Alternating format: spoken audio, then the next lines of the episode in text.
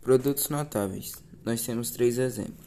O primeiro, a mais b elevado a 2 é igual a a elevado a 2 mais 2 vezes a vezes b mais 2 eleva b elevado a 2. Sendo assim, o quadrado da soma de dois termos é igual ao quadrado do primeiro termo mais duas vezes o primeiro termo pelo segundo mais o quadrado do segundo termo.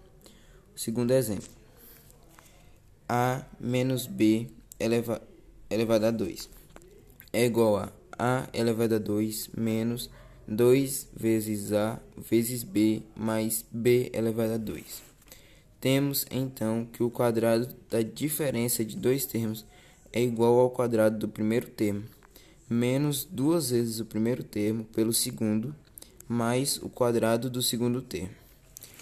Terceiro exemplo, a mais b vezes a menos b é igual a a elevado a 2 menos b elevado a 2.